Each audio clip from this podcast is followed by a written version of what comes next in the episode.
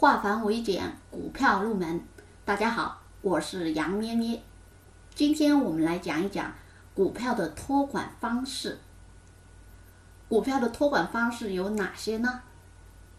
上海交易所规定，在上交所上市的证券实行集中托管，不论在任何券商处购买的股票，均由上交所结算中心进行托管。只要不是办理了指定交易的客户，在任何券商处都可以卖出。深交所规定，在深交所上市交易的证券由券商托管，即在本系统购买的深圳股票，由本公司负责保管，并只能在本系统卖出。如需在其他券商处卖出，则必须办理转托管手续。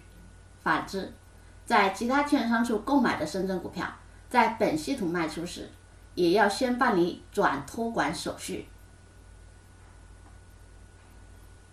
报价单位：A 股、B 股以股为报价单位，基金以基金为报价单位，债券以一百块面额为报价单位，国债回购以资金年收益率为报价单位。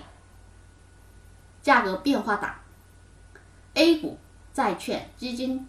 为零点零一元，B 股零点零一港元，国债回购为百分之零点零一。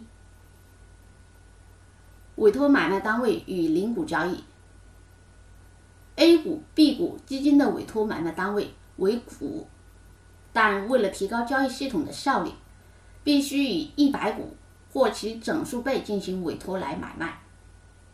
如果有低于一百股的零股需要交易。必须一次性委托卖出，不能分批卖，同时也不能委托买进零股。债券的委托单位为一千元面值。以上是我们今天的内容，想知道更多股票知识，可以查看文字稿。